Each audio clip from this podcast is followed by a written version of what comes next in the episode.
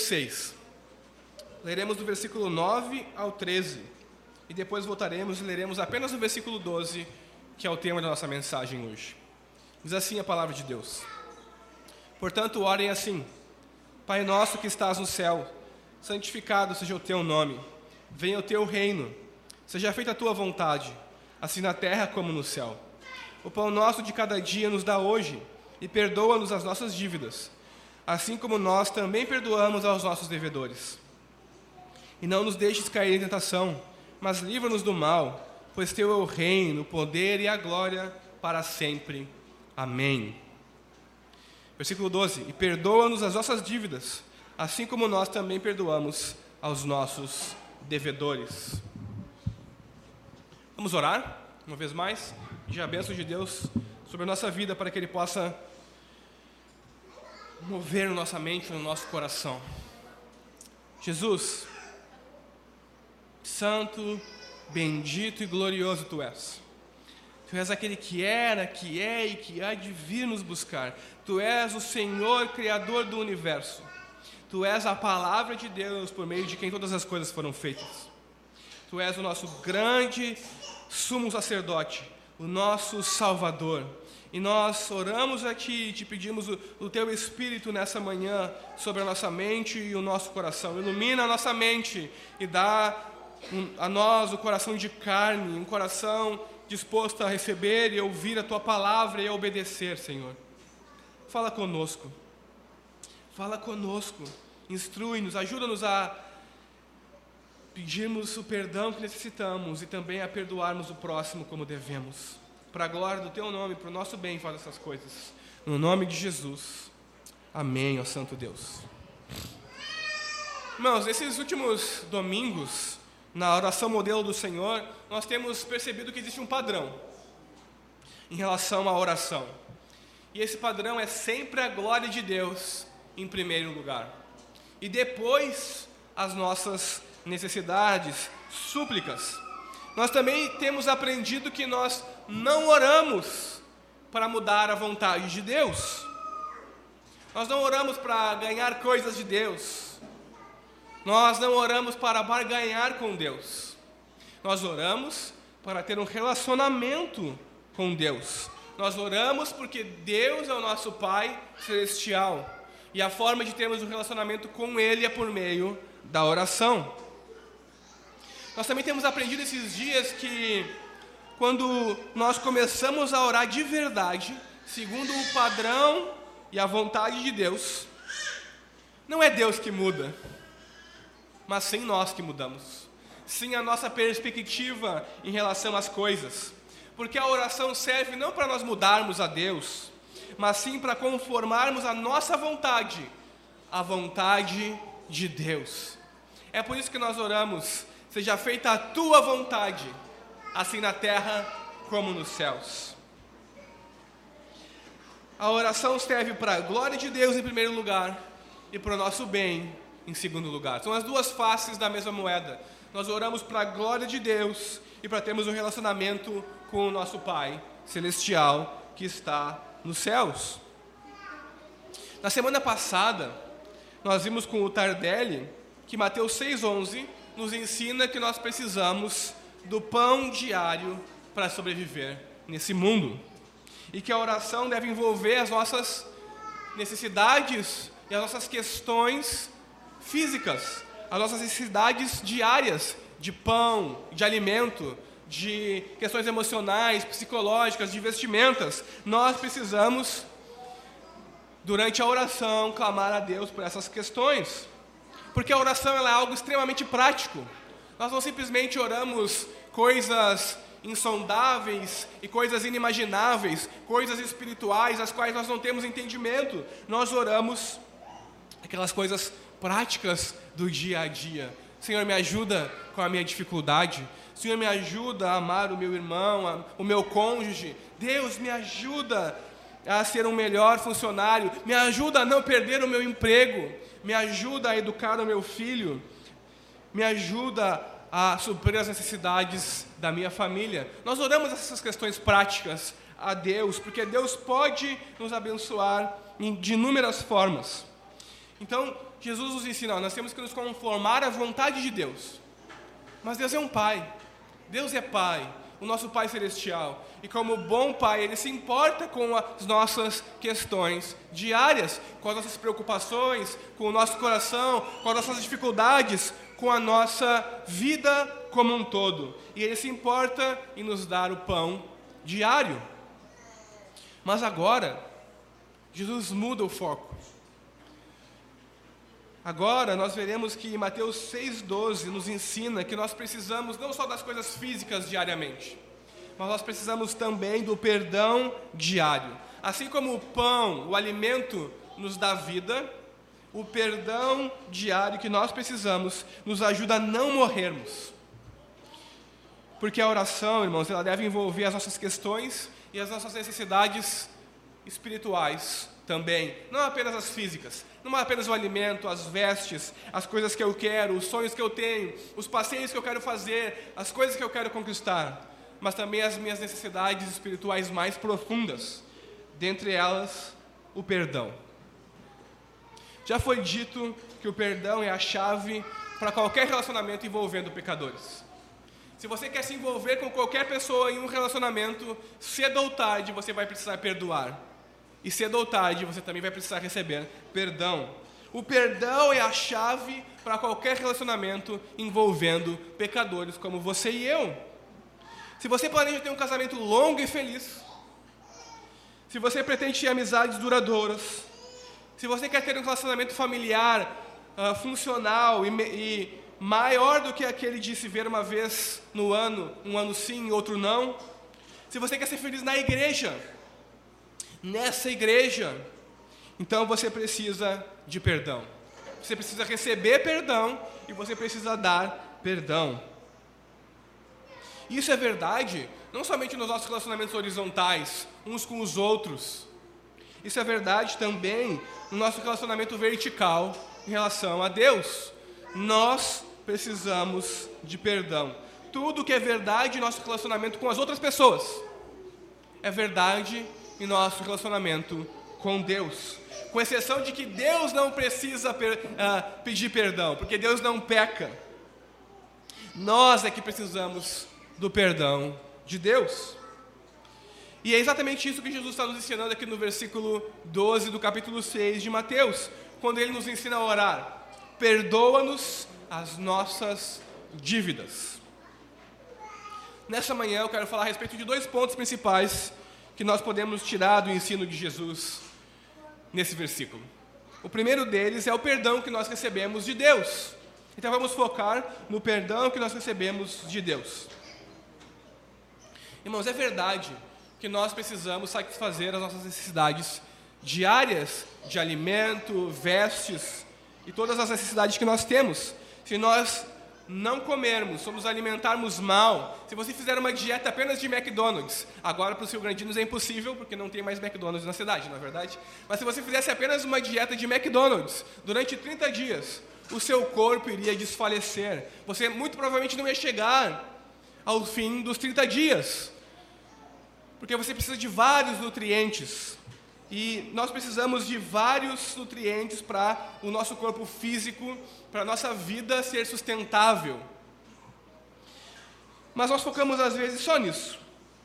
Nós precisamos de alimento, nós precisamos satisfazer as nossas necessidades diárias. Então nós nos esforçamos e labutamos e corremos atrás dessas coisas.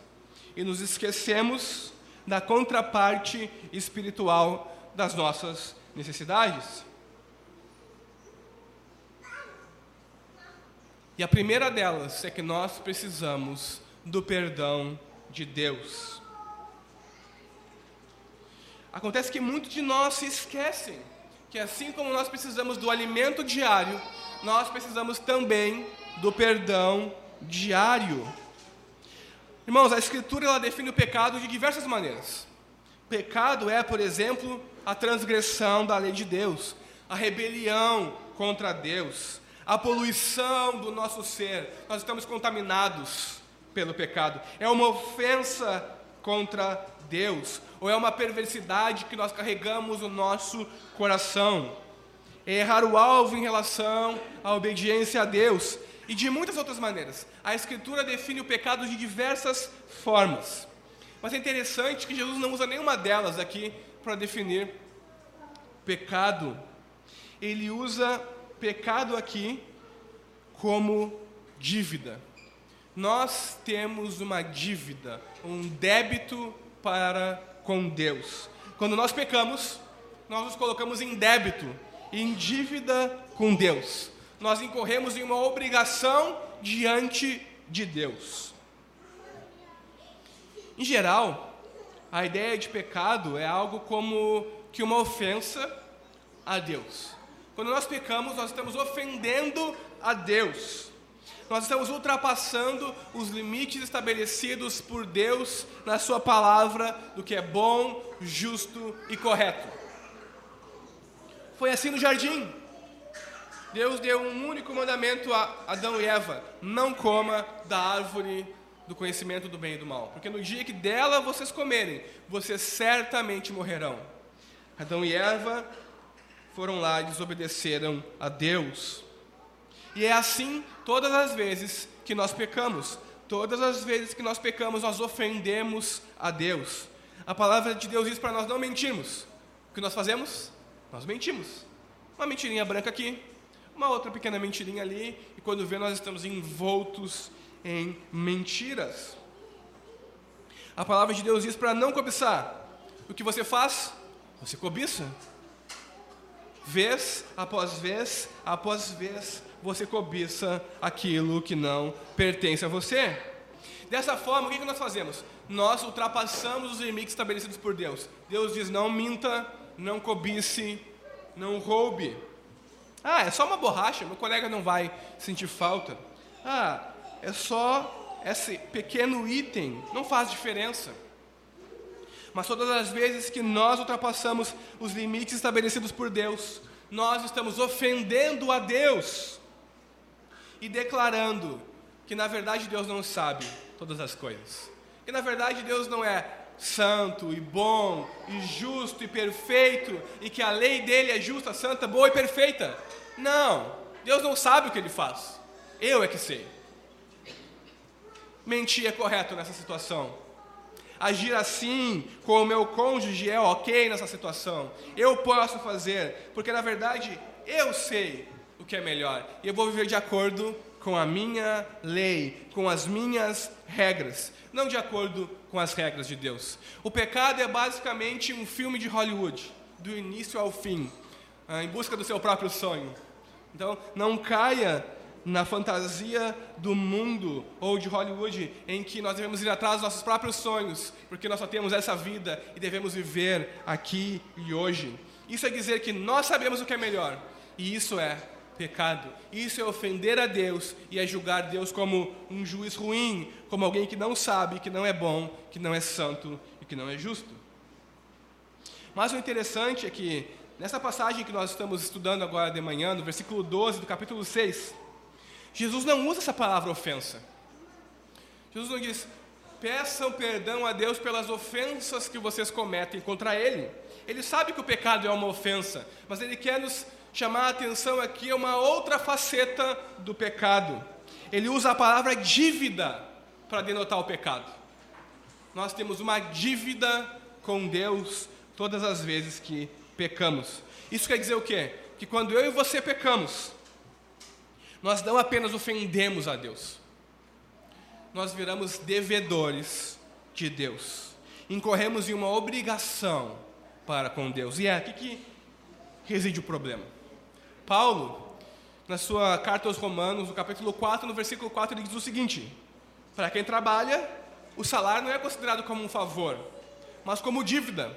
Todos nós aqui que trabalhamos, chegamos no fim do mês, queremos o que? O nosso salário. É o nosso direito, é o nosso uh, dever de recebermos. Não é, uma, não é uma, um favor, não estamos fazendo uma obrigação. Estão nos dando uma dívida que tem para conosco. É a obrigação de nos pagar um salário. Mas o mesmo Paulo continua, e ele diz que no. Ele diz no capítulo 6, no versículo 23 de Romanos, o seguinte: que o salário do pecado é a morte. Isso quer dizer que se nós pecamos, e a palavra de Deus diz que todos pecaram, a minha a tua recompensa será certamente a morte. Essa é a dívida que nós incorremos com Deus. E morte aqui não é apenas a morte física, mas, sobretudo, a morte espiritual, que é a completa ausência e separação de Deus. Então, o que Jesus está querendo dizer aqui é que nós somos devedores de Deus. Nós possuímos um débito com Deus, uma dívida para com Deus. Imagine ser devedor de Deus. Por isso que nós precisamos de perdão. Porque assim como precisamos diariamente de alimento, nós precisamos diariamente pedir por perdão a Deus. Acontece que o perdão é algo que custa caro. É extremamente custoso. É por isso que eu e você não gostamos de pedir perdão. É por isso que eu e você fugimos o máximo possível daquela frase: me perdoa, eu errei, porque isso custa. Ou é por isso que eu e você custamos em perdoar, em dizer eu te perdoo, eu te livro dessa dívida emocional, sentimental, psicológica que você tem comigo. Irmãos, o perdão é algo que custa caro, é extremamente custoso. Um exemplo bem bobo. Se você me emprestar um livro e ele custa 100 reais, e eu por acaso perder esse livro por um acidente, significa o quê? Que eu devo a você ou um livro igual ou 100 reais. Então, se eu perco o seu livro, eu tenho uma dívida com você de 100 reais, que é o preço do livro, ou de um livro novo. Mas digamos que você seja generoso comigo, você diga: Não, você não precisa me pagar, tudo bem, eu compro outro livro. Veja, está custando algo para você. Você perdeu um livro e você vai ter que comprar outro com 100 reais. Então, o meu erro custou algo para você, e para você me perdoar custa algo para você. Mas digamos que, na verdade, aquele livro que você me emprestou era o seu livro predileto. Você ganhou do seu avô, você ganhou da sua mãe, ou era do seu autor predileto, tinha um autógrafo. Então ele, ele vale bem mais do que 100 reais. Ele tem um peso emocional para você. É o seu livro predileto. Então, se você me perdoa ter perdido o seu livro predileto, há um grande custo para você, emocional, psicológico. Você perdeu algo que você amava, que você gostava. Quando você me perdoa por ter perdido o seu livro, o que, que acontece? A minha dívida simplesmente desaparece no ar? Claro que não. Você está assumindo para si todos os custos da minha dívida com você. A questão é que, onde houver uma dívida, alguém deve pagar por ela. Talvez você queira escrever isso numa carta e enviar para Brasília para o Congresso Nacional. Eles às vezes não sabem que isso é uma máxima universal. Onde há uma dívida, alguém tem que pagar por ela. Bom, voltando. Se esse for o caso, o livro que você me emprestou vale mais do que os 100 reais, irmãos. Vale muito mais. Ele é importante para você. E se você me perdoa, significa que você não fez isso sem custo. Isso machuca o seu coração. Isso dói. Não é a mesma coisa que perder um livro qualquer. É o seu livro predileto, o livro que seu avô lhe deu. É uma herança de família, não importa. É algo custoso. A questão aqui é a seguinte: não há como perdoar sem algum tipo de sofrimento, sem algum tipo de custo para si. Seja você aceitando perder o seu livro predileto, seja eu tendo que perdoar alguém, o perdão é sempre algo que custa. Custa algo, é custoso, custa caro para nós. É algo que vai exigir de nós certo tipo de sofrimento e de perda. Quando nós perdoamos, nós estamos aceitando perder. E quando nós pedimos para Deus perdoar as nossas dívidas, não é diferente. Nós não estamos simplesmente pedindo para Deus fingir que as dívidas não existem mais. Nós não estamos simplesmente pedindo para Deus pegar a borracha cósmica dele e passar no nosso caderninho de dívida, aqui, que é bem maior, que, com certeza, do que o livro que a Carol utilizou. Nós não estamos pedindo para Deus passar uma borracha quando nós pedimos perdão. Na verdade, nós estamos pedindo para Deus assumir os custos do nosso erro, do nosso pecado e sofrer em nosso lugar. Nós estamos pedindo para Deus pagar pelo nosso pecado. E é exatamente isso que Jesus veio fazer quando ele encarnou e viveu nessa terra. Jesus, a sua morte na cruz, pagou o preço da minha e da tua dívida. Vejam, quando nós oramos a Deus, Deus perdoa os meus pecados. Eles simplesmente não desaparecem porque Deus é um, um ser maravilhoso e ao ouvir as palavras mágicas, perdoa os meus pecados, ele passa a borracha cósmica e as coisas desaparecem. Não! Ele é capaz de perdoar a mim e a você, porque ele pagou o preço, os custos, ele assumiu para si a nossa dívida.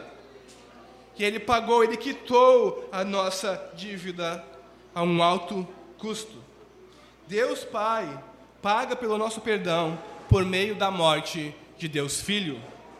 Paulo, em Colossenses, no capítulo 2, nos versículos 13 e 14, ele diz o seguinte: e quando vocês estavam mortos nos seus pecados e na incircuncisão da carne, ele lhes deu vida juntamente com Cristo, perdoando todos os nossos pecados, cancelando o escrito de dívida que era contra nós e que constava de ordenanças, o qual nos era prejudicial, removeu inteiramente, cravando na cruz. Vejam, na cruz Jesus, Deus quitou a nossa dívida para com Ele.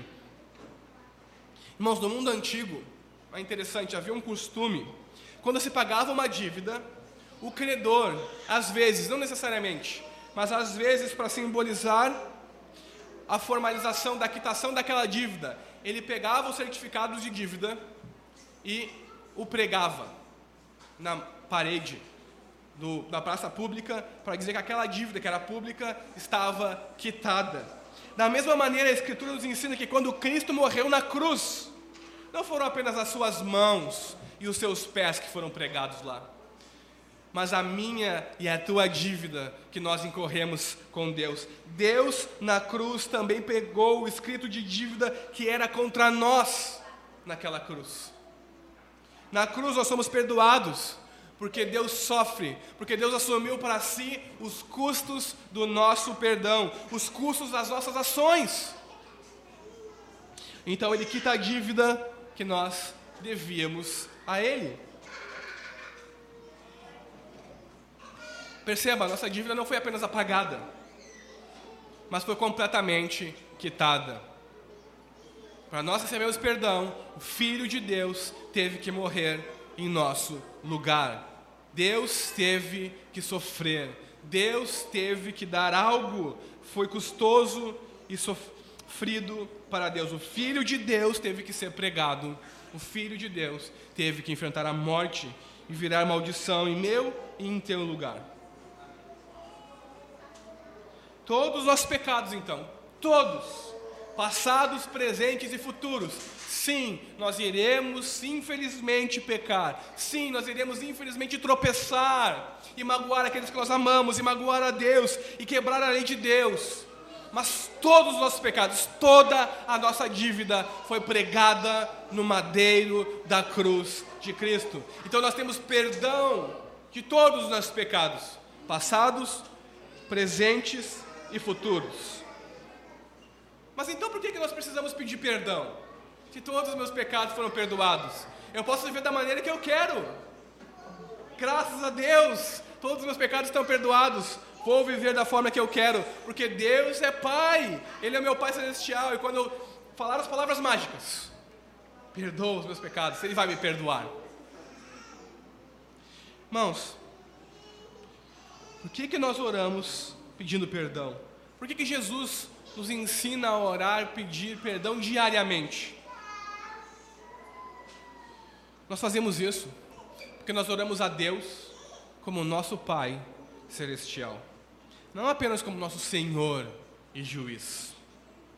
Nós não pedimos perdão diariamente para sermos novamente justificados do pecado. Não.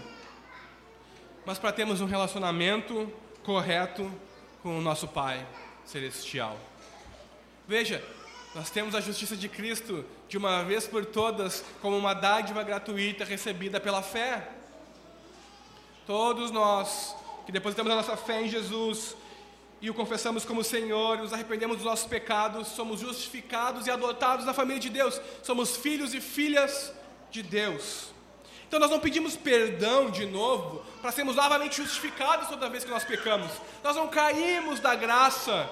E agora, meu Deus, o que eu vou fazer? Perdi a minha salvação, eu tenho que pedir perdão e voltar a ser salvo. Ainda bem que eu tive a consciência de fazer algo. Ufa, no fim das contas eu me salvei. Não, não é isso que a palavra de Deus está nos ensinando.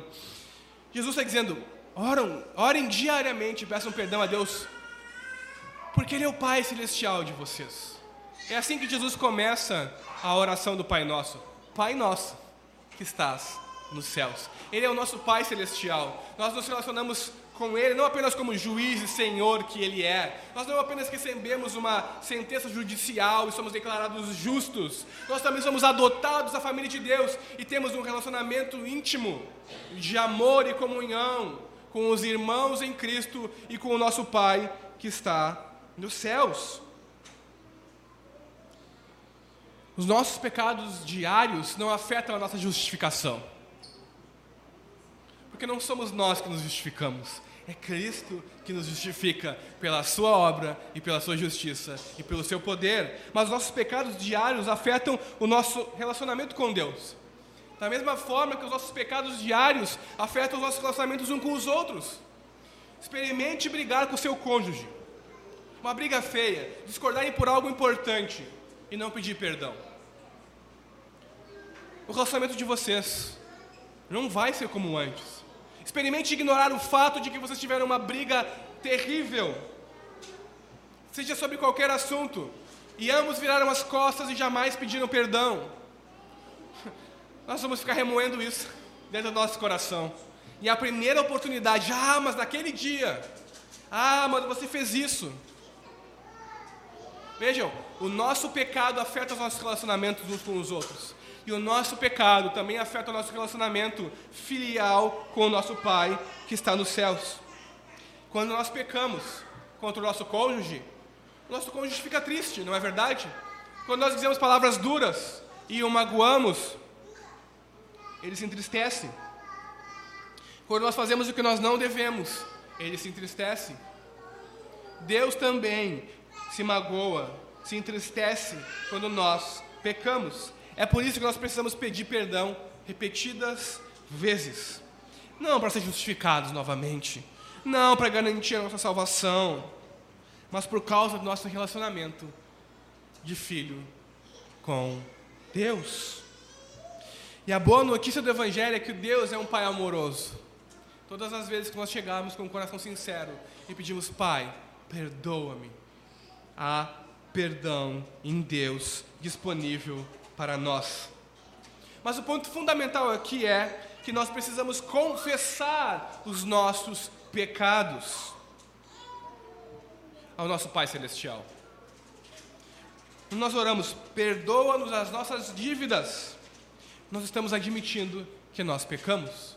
Nós estamos admitindo que nós temos uma dívida para com Deus e precisamos que Ele a perdoe. O apóstolo João, na sua primeira epístola, no primeiro capítulo, no versículo 6, diz o seguinte: Que nós não podemos andar em trevas e ter comunhão com Deus ao mesmo tempo. Nós não podemos estar em trevas e ter comunhão com Deus ao mesmo tempo.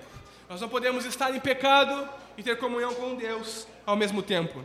O pecado desfaz, bloqueia, impede o nosso relacionamento com Deus. É como se o pecado impedisse que o sinal de Wi-Fi ou 5G do nosso relacionamento com Deus chegasse até Deus. O pecado bloqueia, é aquela nuvem de tempestade que nos envolve e não nos permite ver mais nada. E é por isso que João continua, e no versículo 9 do primeiro capítulo da sua epístola, ele diz que se nós confessarmos os nossos pecados, Ele é fiel e justo para nos perdoar os nossos pecados. E essa é a mesma ideia da oração modelo de Jesus. Perdoa-nos as nossas dívidas. Se nós confessarmos, nós recebemos perdão. Então a palavra-chave aqui é confessar. Nós precisamos confessar os nossos pecados. Mas para confessar os nossos pecados, nós precisamos tratar os nossos pecados como que eles realmente são pecados. Acontece que nós somos muito bons, bons de verdade, em justificar o nosso pecado. Isso é assim desde Adão e Eva. Adão e Eva pecaram, desobedeceram a Deus. Deus veio. E o que, que eles fizeram? Se esconderam. Achando que poderiam se esconder e esconder o pecado deles de Deus. E Deus chama Adão. E quando Deus vê Adão, diz: Adão, o que você fez? E Adão, quem? Eu? Não, foi ela. Foi a minha mulher. Nós somos muito bons em nos justificar. E Eva, não, não vou ficar para trás dessa história. Não, foi a serpente, foi ela que me iludiu. Vejam, desde nossos pais, nós somos bons em nos justificar, em nos desculpar pelas nossas ações. Quando Deus chega diante de Adão e Eva, eles não confessam o seu pecado, eles se desculpam. Não fui eu, fui a mulher que me deste. Quem eu não? Foi a serpente. O Senhor não me avisou contra ela. Vejam, eles estão se desculpando, eles não estão confessando e pedindo perdão. E nós somos bons também em nos desculparmos. Foi mal, perdoem. Ah, foi sem querer, desculpa. Isso não é pedir perdão. Ah, mas foi tu que começou, então. Tá, per... se tu me perdoar, eu te perdoo. Não é isso que nós temos que fazer. Eu reconheço que estava errado, tá? Reconheço. Mas as coisas fugiram do controle. Ou, não, foi o fulano que começou. Eu só reagi. Mas o ponto aqui é que se desculpar não é o mesmo que confessar. Desculpar o seu pecado não é o mesmo que confessá-lo. Mas nós também não só nos desculpamos. O que Adão e Eva fizeram? Eles se esconderam também. Nós também gostamos de esconder o nosso pecado pensando que se ninguém souber, não vai ter problema. Olha, se ninguém souber o que eu estou fazendo, não vai ter problema. Que mal faz sumirem alguns milhares de reais aqui se ninguém descobrir? Se ninguém ver, não há problema algum. O problema, irmãos, é que um pecado escondido continua, mesmo assim, sendo pecado. Essas são algumas das estratégias que nós, que eu e você, utilizamos quando queremos evitar confessar o nosso pecado. Seja para Deus, seja para o nosso próximo. Irmãos, não quer dizer que você precisa se lembrar de todo e qualquer pecado, cada um dos seus erros e confessá-los a Deus. Pegar o seu caderninho de pecados e erros. Deus me perdoa pelo primeiro pecado dessa semana, pelo segundo. Deus me perdoa pelo milésimo terceiro pecado dessa. Não, você não precisa fazer isso. Cristo Jesus viveu uma vida perfeita para nos dar arrependimento perfeito. Nós não precisamos nos arrepender perfeitamente, porque a perfeição está apenas em Jesus. Nós precisamos simplesmente nos achegarmos até Ele e confessarmos e nos arrependermos. Hebreus 12, 1 diz que nós devemos nos desvencilhar do pecado é a mesma coisa que pegar aquela mochila que está pesada, tirar e colocar do lado. E então correr para Deus. Nós só podemos fazer isso com o nosso pecado quando nós o confessamos e pedimos perdão.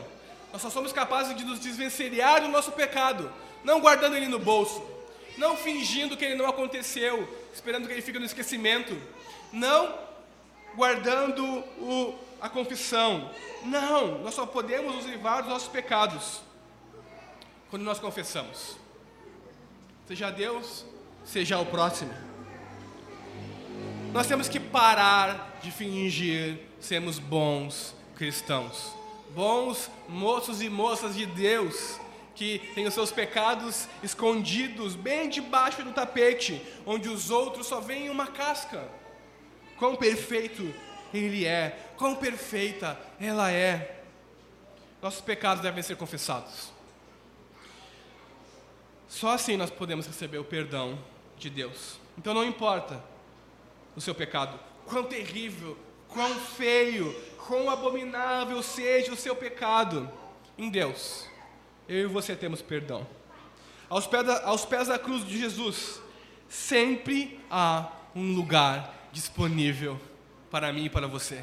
Para pecadores da pior estirpe, da pior espécie, como eu e você. Aos pés da, ao pé da cruz, sempre há um lugar próximo o suficiente de Jesus para dobrarmos os joelhos e confessarmos os nossos pecados. Mas não para por aí.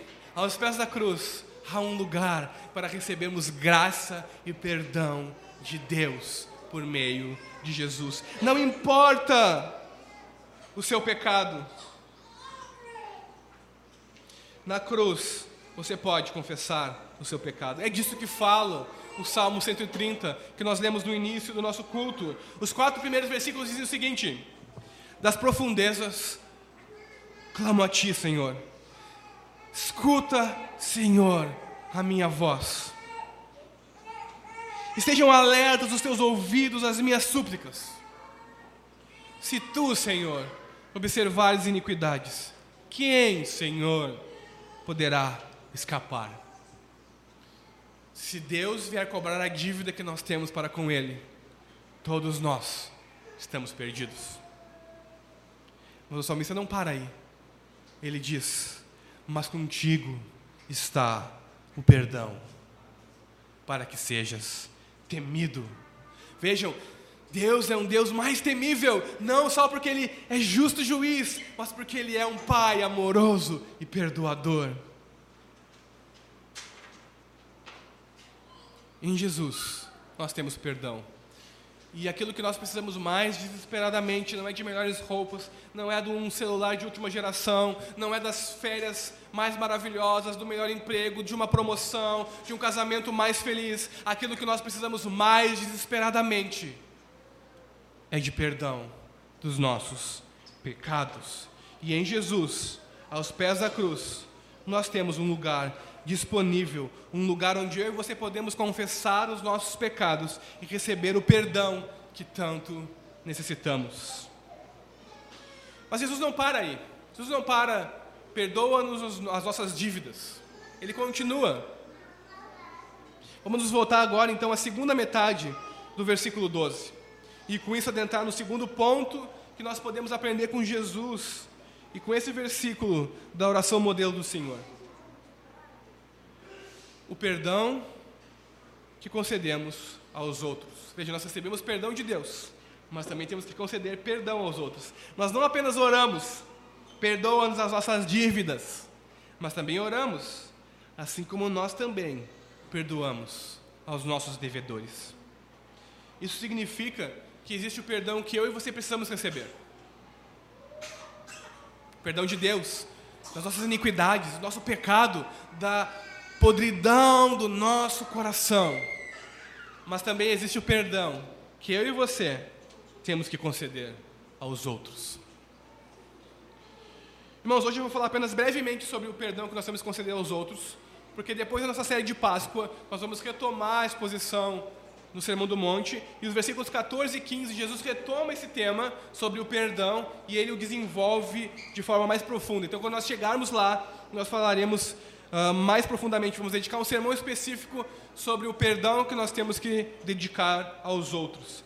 Assim, nessa manhã eu quero apenas ressaltar que quem é regenerado, quem nasceu de novo, quem ama Jesus, quem foi muito perdoado, somente essa pessoa pode orar algo assim.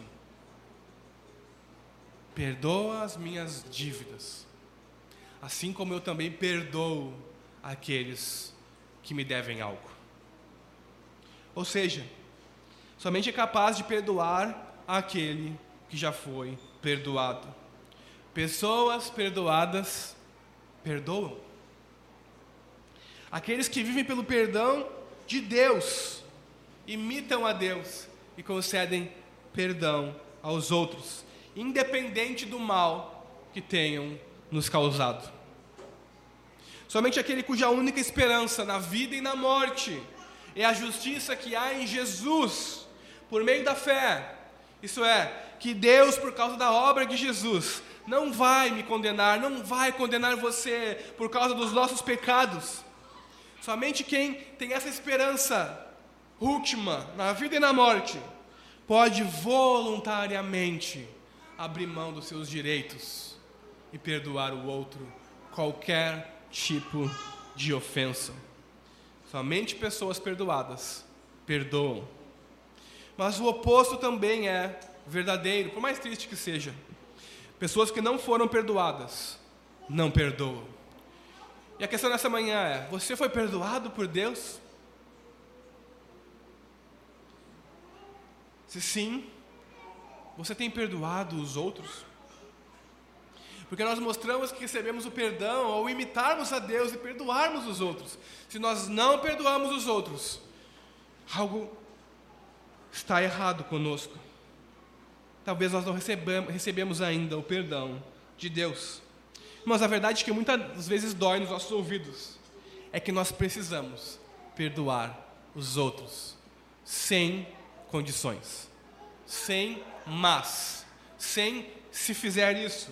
Nós simplesmente precisamos perdoar, assumir para nós os custos, tomar para nós a dívida, arcar com o custo oneroso da ofensa a nós e perdoarmos.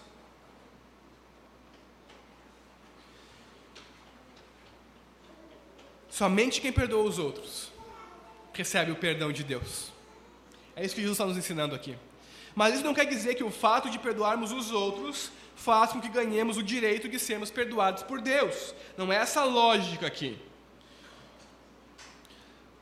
Jesus não está nos ensinando que nós ganhamos o perdão de Deus quando perdoamos os outros. O que Jesus está querendo dizer é o seguinte: perdoar os outros é o que faz quem recebeu o perdão de Deus. É isso que Paulo quer dizer lá em Efésios 4:32 quando ele diz o seguinte: Sejam bondosos e compassivos uns para com os outros, perdoando uns aos outros, como também Deus em Cristo perdoou vocês. Somente pessoas perdoadas perdoam. Vejam, nós temos pecados inúmeros e tão vis. Nosso coração é uma fábrica de maldade e mesmo assim Deus nos perdoa. Mesmo assim Deus envia o seu filho para morrer na cruz em nosso lugar. Por que, que nós não podemos perdoar o pecado do irmão contra nós, o pecado do nosso próximo contra nós? Deus não apenas nos lavou do nosso pecado, Ele também nos libertou do poder do pecado sobre nós e das impurezas do pecado na nossa vida. E uma das principais impurezas do pecado na nossa vida é a incapacidade de perdoar.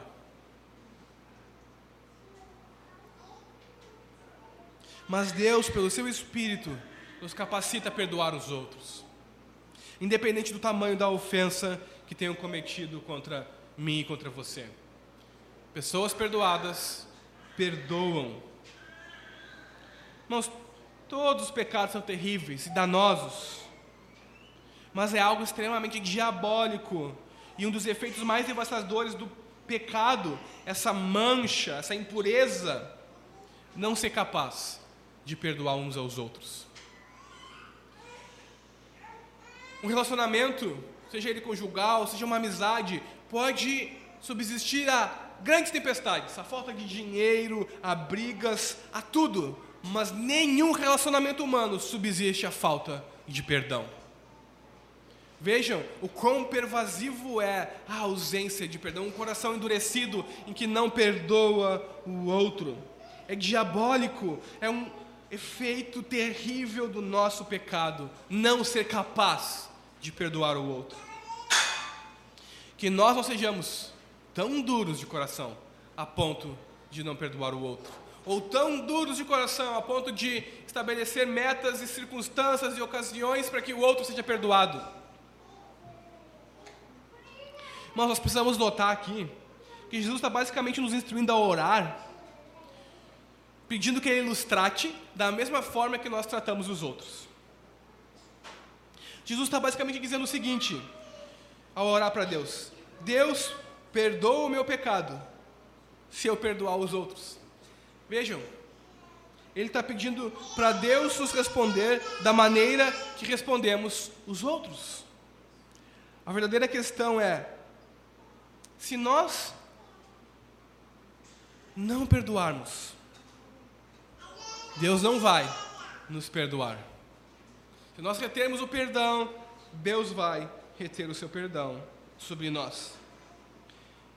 Veja, Jesus está nos ensinando a orar.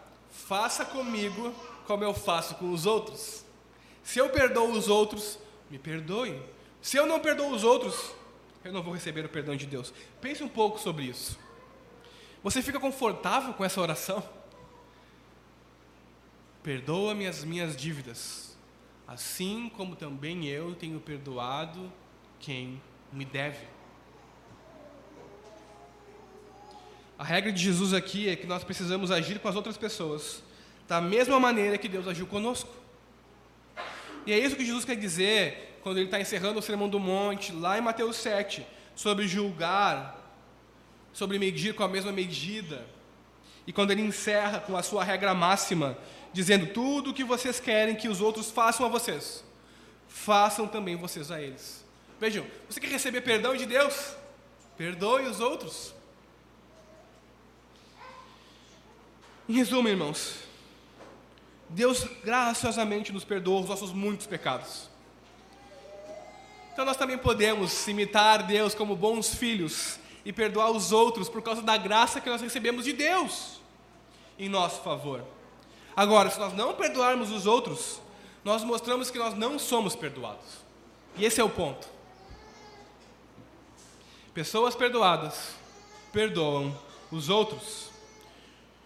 João nos diz: se os nossos pecados, Ele é fiel e justo para nos perdoar os pecados nos purificar de toda a injustiça. Em Jesus há perdão para os nossos pecados. Ele já pagou toda a nossa dívida. Todos os nossos pecados. Não importa o quão horrendo e monstruoso seja o seu pecado contra Deus e contra o próximo. Deus tem perdão para você. Temos que confessar. E como pessoas perdoadas, precisamos imitar o nosso Pai Celestial e perdoar as pessoas. Pessoas perdoadas perdoam.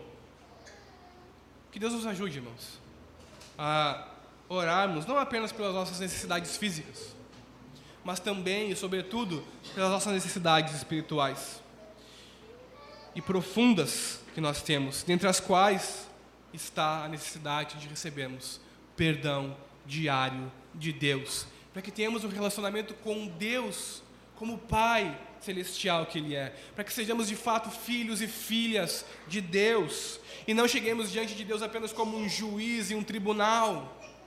Nós não queremos apenas essa figura, nós queremos o relacionamento de um Deus amoroso e Pai que Ele é.